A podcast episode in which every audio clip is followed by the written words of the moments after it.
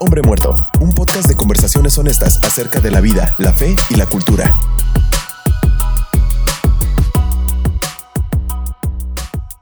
Hola, ¿qué tal amigos? Estamos muy contentos de iniciar este podcast. Bienvenidos a Hombre Muerto Podcast. Estoy aquí con Daniel Castañeda y Edgar Escobar. Somos miembros de Cultura Gospel y me encantaría que se presentaran. Hola, yo soy Daniel.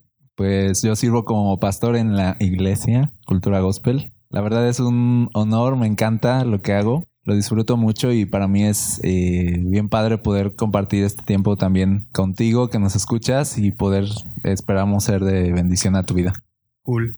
¿Qué onda? Yo, yo soy Eder Escobar, poblano de nacimiento y veracruzano por adopción. Eh, tengo 19 años, estudio publicidad y relaciones públicas en la gloriosa Universidad de Veracruzana.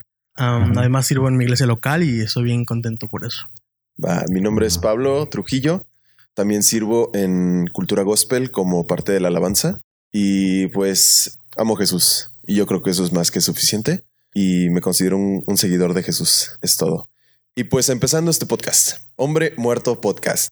¿Por qué Hombre Muerto? ¿Por qué decidimos ponerle Hombre Muerto? A este, entiendo que viene de un blog, ¿no? Entiendo que es Dead Man Walking, pero para que no se escuchara bilingüe, escogimos mejor en español, Hombre Muerto, ¿no? Eh, ok, si tienen oportunidad después de, checar el blog, ahí explicamos un poco, pero el término de, hombre muerto es, viene de, del llamado que nos hace Jesús, ¿no? De morir, de negarnos a nosotros mismos, de negarnos a, eh, a nuestra vida, a nuestros, a lo mejor, sueños o a, o a lo que nuestra naturaleza quiere y todo para seguirlo a él. Entonces una persona que va muriendo a sí misma es una persona que va viviendo más para Jesús.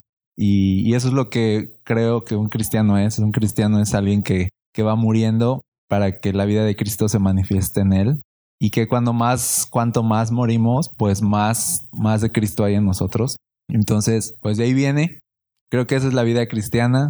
Creo que eh, morir a uno mismo no es nada fácil. Creo que por eso el cristianismo no es tan, no es tan, no es algo tan simple como creer una filosofía y ya, sino se trata de algo que de verdad está haciendo algo en tu interior y te está de verdad y haciendo morir.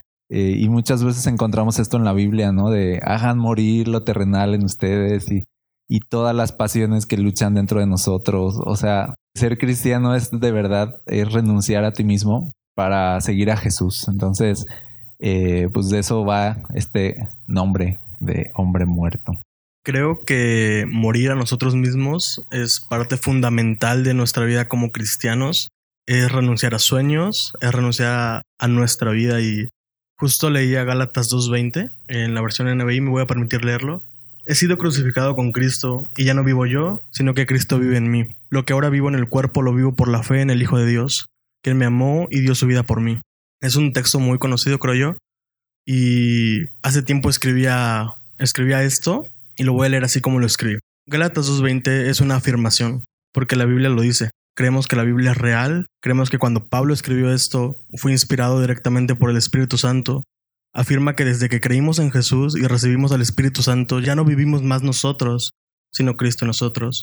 Y se vuelve una declaración cuando nosotros lo creemos, cuando entendemos que la Biblia fue dejada para nosotros como la voz viva y eficaz de Dios el Padre. Entonces morimos constantemente, pero vivimos en Cristo Jesús resucitado. Yo creo que, como decía al principio, es una constante en nuestra vida cristiana y es morir cada día, cada, cada minuto, cada segundo. Sí, nos podríamos poner como filosóficos también en esta parte, ¿no? Te he escuchado como frases de esas que ves en Facebook y dices, es un día más y mueres, o te acercas más al día de tu muerte. Pero no nos referimos a esa especie de muerte. O sea, nos referimos realmente a una muerte de tu carne para poder vivir en el espíritu por la obra de Cristo, que es realmente lo que es el plan perfecto y el plan maestro de Dios, es hacer una nueva creación donde ya todo sea glorificado por causa de Cristo, ¿no? Entonces, muchas veces vemos en la Biblia esta parte, ¿no? De morir la vieja naturaleza, de, no sé, que estamos en Cristo, vivimos en Cristo, pero entiendo que para que Cristo viva en nosotros, nosotros debemos morir a nosotros mismos. Suena como bastante incoherente para las personas que escuchan por primera vez esto, pero créanme que es real, porque una vez que vives en Cristo es cuando eres realmente libre. Sí, y, es un lenguaje que a lo mejor eh, suena un poco violento, como morir, como ser crucificado, pero yo, yo creo que eh, es un lenguaje apenas adecuado, o sea, de, oye, se trata de Jesús, o sea, se trata de que Jesús quiere vivir dentro de ti y manifestarse a través de ti. Entonces no es nada más como que ir a un curso para ser más como Jesús, ¿no? Sería súper padre, así de, fui a un diplomado para ser más como Jesús y ya soy más como Jesús, o sea, ojalá, pero es mucho más complicado que eso, o sea, requiere esta violencia, o sea, requiere esta muerte a, a tu yo para que Cristo se manifieste y suena agresivo, suena violento, pienso mucho en, este joven rico que, que cuando Jesús le dice, ok, ¿quieres seguirme? Pues ve, vende todo lo que tienes, dalo a los pobres y tendrás tesoro y entonces ven y sígueme. Y, esta, esta violencia, ¿no? De renuncia a todo. O sea, de seguirme te va a costar. O sea, te va a costar todo. No es, no es nada más así como tomar una decisión y ya. O sea, te va a costar cada día. Y por eso Jesús decía, el que quiera seguirme cada día que tome su cruz. O sea, no es nada más un momento, es cada día vas a ir muriendo y vas a ir renunciando, pero todo para qué? Para tener la vida de Cristo en ti y la verdad es que la verdad vale la pena, ¿no? Cuando, cuando te das cuenta que vas muriendo y que Cristo se manifiesta más en ti, la verdad es que es feo eh, morir, pero los resultados, o sea, son bien padres. O sea, ver a Jesús en tu vida, ver a Jesús eh, a través de ti, el ver que puede ser más de más bendición a otras personas cuanto más de Jesús hay en ti. Entonces, eh, pues así es, así es la vida cristiana, así funciona y pues de eso va, seguir a Jesús. Entonces, ya que creemos que la vida cristiana es un morir constante, yo quisiera lanzar esta pregunta.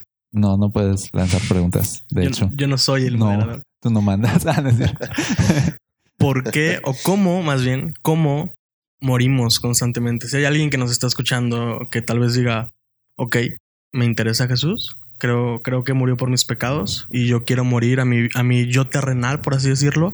¿Cómo puedo tomar acciones para morir constantemente, día a día? Pues pienso en... El, ejemplo nos lo da el mismo Jesús, o sea, Jesús mismo murió, él murió literalmente, ¿no? Pero también murió a su deseo, ¿no? De vivir cuando oraba en el Getsemaní.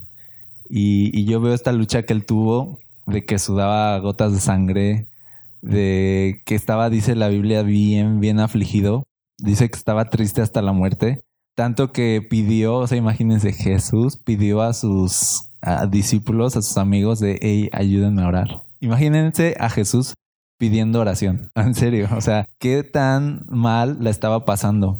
¿Por qué? Porque no tenía ganas de morir. O sea, no quería morir. Y entonces su oración al Padre era, Padre, si es posible, si hay otra posibilidad, que pase de mí este sufrimiento, esta copa. Pero al final él dice, pero no se haga mi voluntad, sino la tuya. Y él sufría mientras decía esas palabras. Y todo su ser se estremecía. Y eso nos enseña que morir eh, a nosotros mismos y aceptar la voluntad de Dios por encima de la nuestra no es fácil no se supone que sea a veces pensamos de, ah, yo soy bien espiritual y me niego a mí mismo para que Cristo viva. O sea, no, o sea, uno suda. o sea, uno la, la sufre, tiemblas, o sea, quieres renunciar, le pides a Dios de, hey, échame la mano, o sea, ya déjame tranquilo. O sea, haces oraciones, pero al final creo que morir a uno mismo es, el ejemplo es Jesús, que si, lo, si la sufres, sí es difícil, pero al final en oración dices, haz tu voluntad. O sea, ahí empieza. No, no lo sientes quizá, no lo deseas, pero sí lo puedes orar y rendirte a Dios en decir de, yo quiero esto, pero si tú quieres esto, yo lo acepto. Y, se acabó, ¿no?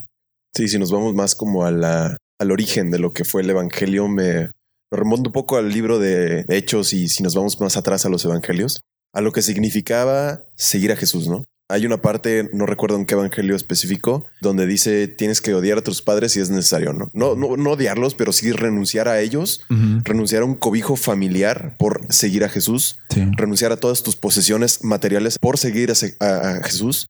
Entonces, sí nos encontramos como en esta encrucijada, en esta entre la espada y la pared, pero realmente vale mucho más la pena morir a ti mismo. ¿Por qué? Por la obra de Jesús. Porque estamos hablando del Hijo de Dios encarnado, que solamente por fe, por su obra puede ser salvo. Y entonces es una constante renuncia a nuestros deseos carnales que obviamente nos separan mucho más, que es el pecado. O sea, lo veo de esta manera, ¿no? El pecado es lo que te separa de, de la comunión con el Padre, ¿no? Mm. Y Jesús vino a restaurar esa comunión con el Padre Mm. a través de él. Sin embargo, como que tiene que haber una especie de respuesta. El morir a nosotros mismos no es como una condición, pero es una respuesta Sí. a la obra de Cristo. Ok, ok. am, en algún momento escuché a Pastor Taylor Barriger decir que cuando decimos sí a algo, eh, era como imaginar una vitrina en la cual ponemos objetos, que en este caso son sís y nos, y que cuando decimos sí a algo estamos diciendo a no a todo lo demás. Sí. Entonces, Sí, sí. morir a nosotros mismos Mm. Es constantemente decirle sí a Dios y voy a usar esta palabra, no al mundo, ¿no? Entonces, no a mis deleites, no a mis deseos, no a mis antojos y tal vez no a lo que quiero hoy, pero sí a lo que quiero mañana o dentro de 10 años, ¿no?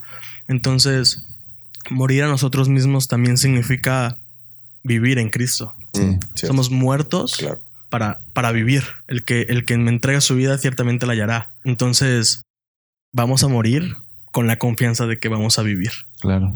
Creo que está bastante claro esa parte de la respuesta que es a la obra de Jesús, ¿no? Y quisiera poner en la mesa el tema de morir a, a uno mismo a veces como que se puede un poco malinterpretar, se puede un poco ir al extremo de caer en una especie de servilismo o caer en una especie de eh, autoflagelarse, ¿no? Este, "Ey, véame, estoy sufriendo como una especie de emocional, una muerte de muerte emocional. Véanme porque cómo sufro por la causa de Cristo, ¿no? Sí.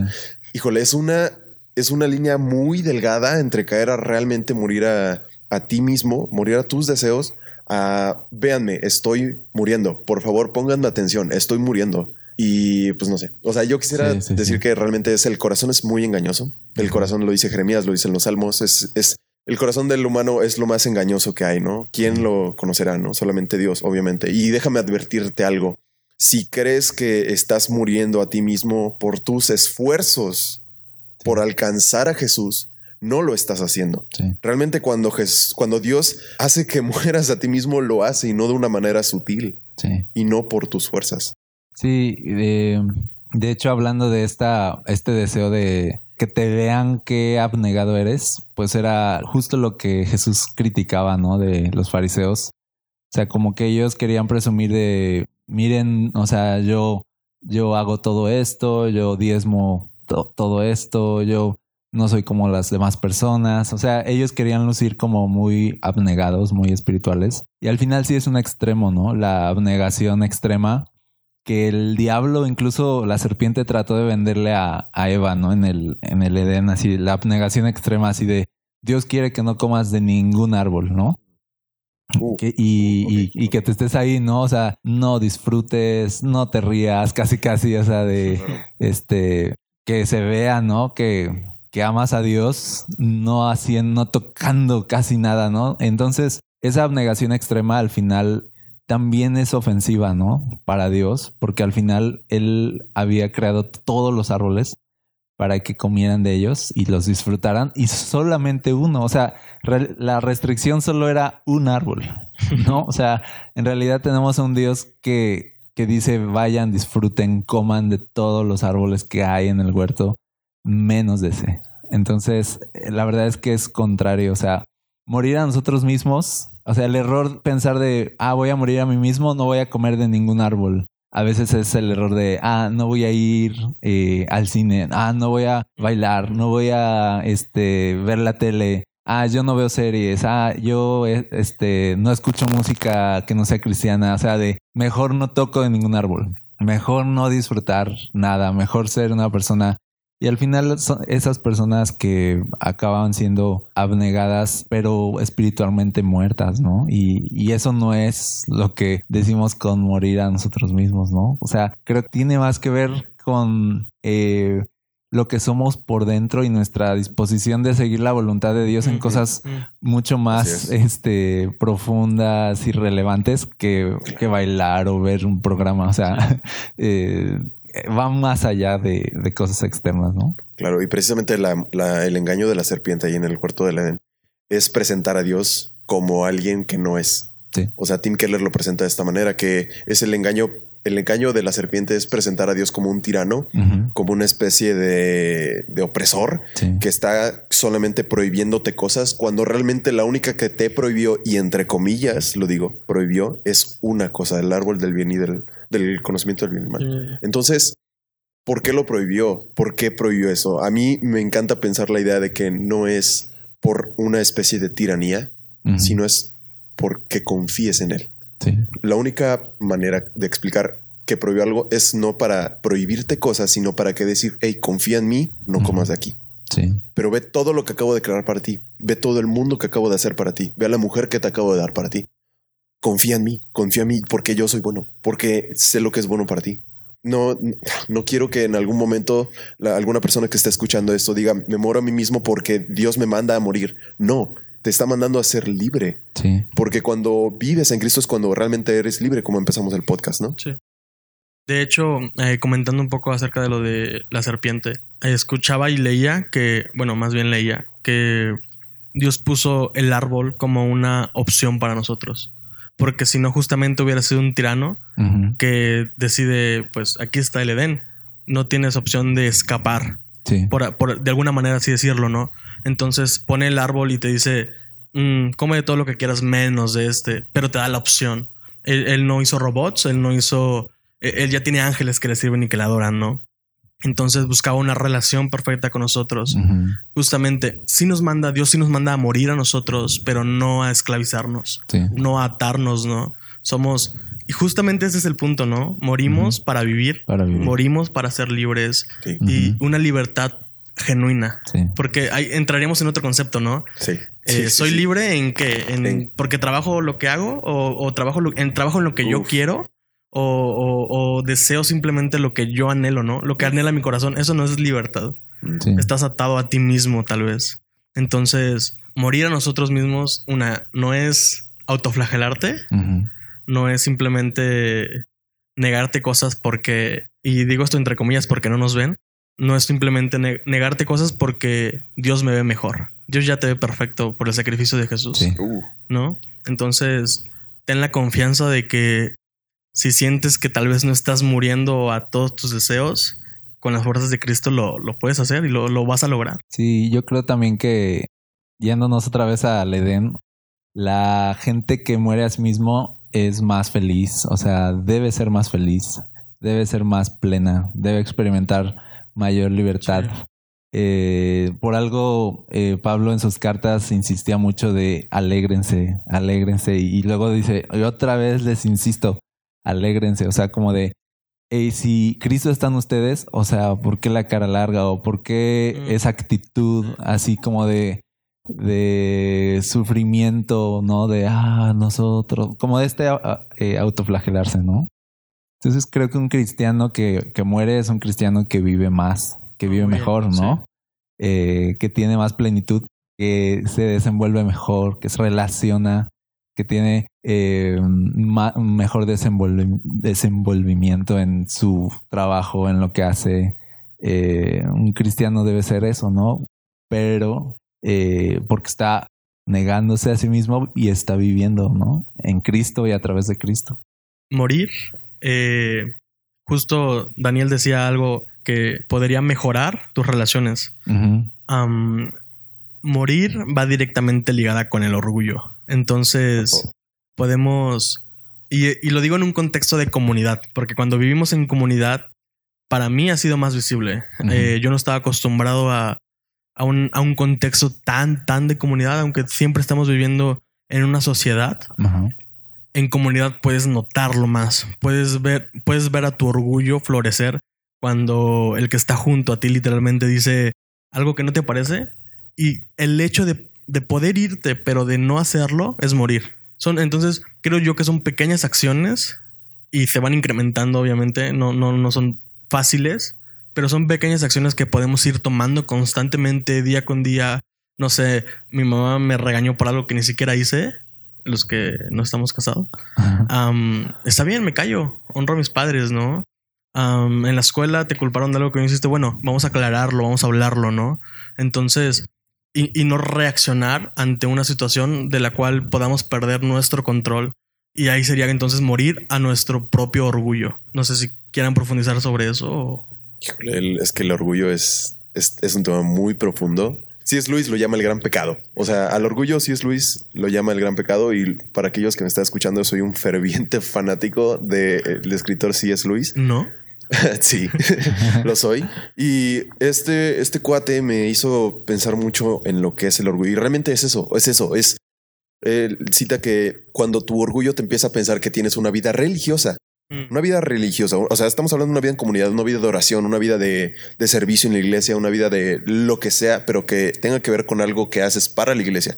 Si esa vida religiosa te hace pensar que eres mejor que los demás, eso es orgullo y déjame decirte que eso es el diablo.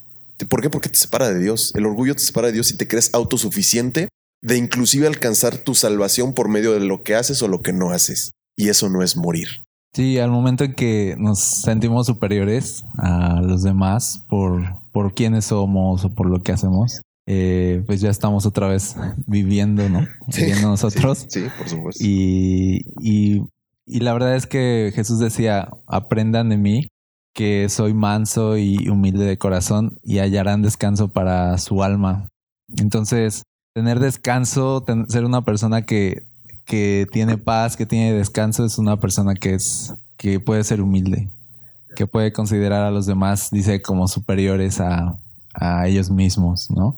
Y entonces tienes descanso. No estás peleando por un lugar, no estás peleando por Mm. tener reconocimiento, Mm. eh, no, no es de, ah, no me importa lo que me digan, no, no es eso, sino es de, de no necesito de, de alguna forma sentir que me aprueban todo el tiempo, ¿no? O sea, o, o que me reconozcan, o si no me reconocen, entonces me siento mal. O sea, no, eso ya habla de una persona viva, demasiado viva, Demasiado que necesita por ahí empezar a, a morir. Y la verdad es que morir a veces no es algo que, que nosotros hacemos, sino algo que Dios provoca Wow, y sí. a través del sufrimiento. O sea, eh, yo veo, al menos en mi propia vida, creo que aunque yo a veces le digo a Dios así como, este, no, yo solito, ¿no? Como cuando le quieres dar con la vara a tu hijo y ellos así, no, yo solito, yo solito me doy o yo solito me voy a mi cuarto. No, no tengo hijos, pero te entiendo porque soy, fui hice. hijo, Yo lo porque hice. yo lo hice Sí. con mi mamá Sí, en algún sí. punto. Entonces queremos así como de, no, yo me castigo, no te preocupes, ¿no? O sea, y la verdad es que no funciona. O sea, yo aunque, aunque le he dicho a Dios de, no, yo solito vas a ver cómo yo coopero, ¿no? Vas a ver cómo yo solito ya voy a ser más humilde, vas a ver, ¿no? Y la verdad es que no. O sea, necesito un poco de ayuda y, y es lo que Pablo decía de, de que vamos muriendo cada día. O sea, vamos muriendo cada día a través de los sufrimientos y a través de los sufrimientos vamos aprendiendo a ser más como Jesús. Y esa, y esa es la manera en que Jesús también, o sea, a través de los sufrimientos, es la manera en que Jesús se va formando en nosotros. Y entonces, eh, la- eh, esto de morir no es solamente algo de tu voluntad, así de, ah, yo elijo morir. Eh, Es parte, Mm. pero también es algo que Dios, Dios provoca a través de sufrir, a través de circunstancias, a través de situaciones que vamos a vivir que van a, por ejemplo, acabar con nuestro orgullo, que nos van a hacer más humildes, que nos van a hacer más dadivosos, pero de que, de que morimos, morimos. O sea, Dios se encarga de eso también. Y no estamos solos, ¿no? En, en ningún proceso. Y hablando en este contexto de morir a nosotros mismos, no estamos solos porque a veces creemos o vemos a Dios como alguien que, o que ya nos salvó. Jesús nos salvó, gracias a Dios por el sacrificio, gracias a Dios por la cruz. Y ya, tú sigue, tú sigue tu camino Mm. sin ayuda de Dios, sin ayuda del Uy. Espíritu Santo. Entonces, justo lo que decías, lo voy a decir así y, y- y quiero que me agarren en este contexto.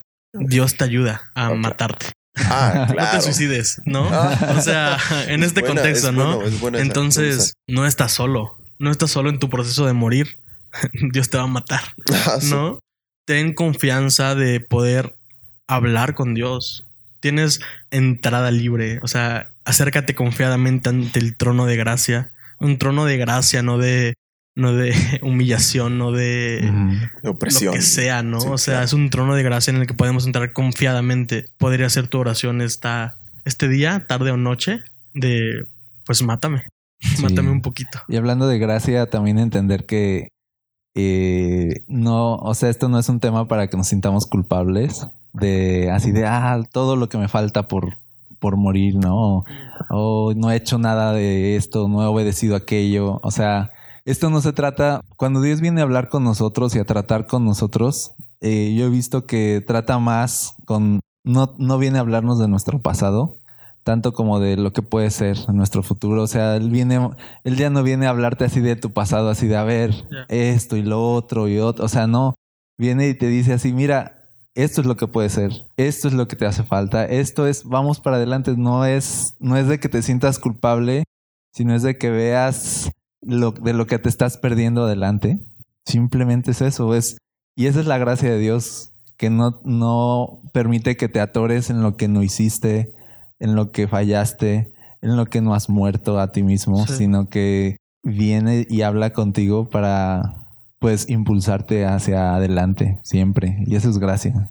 Bien, y pues yo creo que cabe agregar que las personas que, que no han escuchado esto, las personas que no han escuchado las buenas nuevas, el. Evangelio, y sientes que has tocado fondo, sientes que ya no tienes salida, sientes que no hay nada en tu vida que te haya salido bien. Eh, déjame decirte que tenemos una esperanza y nuestra esperanza no, no yace en este mundo. Mm. Nuestra esperanza está en una persona porque la esperanza es una persona. Sí, muy bien. Entonces Jesús es esa persona, Jesús es esa persona que te que trae a vida todo lo que estaba muerto y déjame decirte que deja que Dios te mate. Aunque Sí. suene bastante ilógico para las personas y no, eh, no lo saquen de y- contexto. no, no, no lo saquen de contexto, por favor. Eh, Dios hace todo nuevo. Sí, Y entonces Dios no te va a dejar así. Dios te va a hacer una persona nueva en Cristo. ya.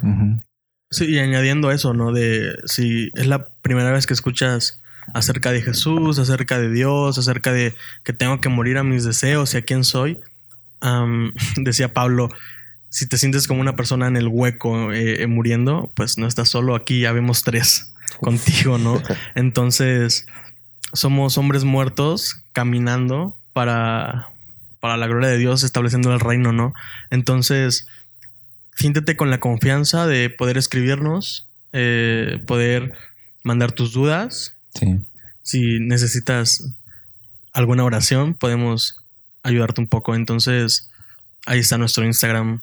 Ahí está, búscanos. Sí, y, y bueno, la verdad esperamos que, eh, que podamos ir, ir en, este, en esta travesía juntos. Para nosotros hacer este espacio es el, acompañarnos en, lo que vamos a vivir en, esta vida, acompañarnos en tantos temas que a veces se complican, acompañarnos en las dudas que surgen y en ver cómo Jesús eh, es trascendente, que Jesús es real en cada situación, en cada momento, que Jesús no deja de ser algo eh, presente, alguien presente, sin importar lo que estemos pasando. O sea, que podamos descubrir juntos que Jesús está siempre, que está en todos lados, que Sí. tiene que ver con absolutamente cualquier cosa que vivamos, no importa cuál sea. Eh, que nosotros no creemos que hay este temas seculares y temas espirituales, creemos que de todo se trata de Jesús, Sí, que, sí, que Jesús está en todo. Y de eso va también este espacio, de poder eh, ver juntos que Jesús está en todo, que podemos hablar de Jesús en, a- en cualquier tema y que lo, lo descubramos juntos, ¿no? Sí, así es. Y me encantaría cerrar con una cita bíblica en Colosenses 3.2. Dice, piensen en las cosas del cielo, no en las de la tierra, pues ustedes han muerto esta vida y su verdadera vida está escondida con Cristo en Dios. Cuando Cristo, quien es la vida de ustedes, se ha revelado a todo el mundo, ustedes participarán de toda su gloria. Ya. Pues ese es el motivo principal de nuestra vida cristiana, es morir a nosotros mismos y de este podcast que sea una herramienta útil para tu Sí. iglesia local, que Para sea para ti mismo una, o algo que puedas aprender, aunque sea una pizca Sí. de algo nuevo en, tu, en tu crecimiento cristiano. No, hombre, Sí. es, es más, que, más que suficiente para nosotros. Y te invitamos a que te sumas a la conversación, ¿no? Eh, nosotros estamos tomando café. ¿Tú qué tomas, Pablo? Yo ahorita agua mineral. Agua mineral. Porque ya tomé mucho café el día de hoy. Entonces, si tú estás en tu casa, en tu trabajo, en donde quiera que nos escuches, te invitamos a que te tomes un café con nosotros, un tal vez un vaso de agua o un té. Ahí buenos tés. Y Hombre Muerto Podcast, no solamente, como decía Dan, no, no somos un blog, un podcast cristiano, también es blog, pero es sobre fe, vida y cultura. Entonces, te invitamos a que sigas escuchándonos. Vamos a tocar temas un poco relevantes. Sí, muy. Un poco o muy relevantes, ¿no? Sí, Muchos. sí, y nos ayudará mucho que nos mandes eh, preguntas que quisieras que abordáramos, eh, temas que quisieras que abordáramos y, y bueno, eh, esperamos poder responder todas las dudas. Sí, vamos a tener también en algún futuro, yo creo que invitados, ¿no? Personas que tengan que sí. perspectivas diferentes para tanto la vida cristiana y la, esta intersección entre la cultura y la fe. Mm. Sí, Eh, entonces, pues te invitamos a que te sumes y Cool. que si te, si te gusta, si te gusta este tipo de conversaciones, este tipo de podcast, por favor, compártelos con tus amigos, compártelos con tu iglesia, compártelos con alguna persona para que sea de utilidad en sus vidas. Sí. Y pues nos vemos. Etiquétanos. Etiquétanos también. Eh, pues va, me despido. Repito, mi nombre es Pablo Trujillo, tengo 25 años. Daniel Castañeda, tengo 33. Y Edgar Escobar, tengo 19. Va, pues aquí hay una brecha Cool. generacional bastante interesante, ¿no? Entonces, súmate a la conversación y nos vemos en la próxima.